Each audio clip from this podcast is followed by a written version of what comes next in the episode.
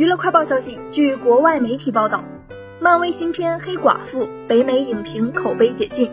目前烂番茄新鲜度百分之八十八，五十六评四十九鲜七烂，M P C 是七十分，二十好四十中一差。好评称该片是一部质量过硬的漫威电影宇宙作品加间谍惊悚片，动作戏过瘾也有笑点，并为黑寡妇的火炬传承打好了基础。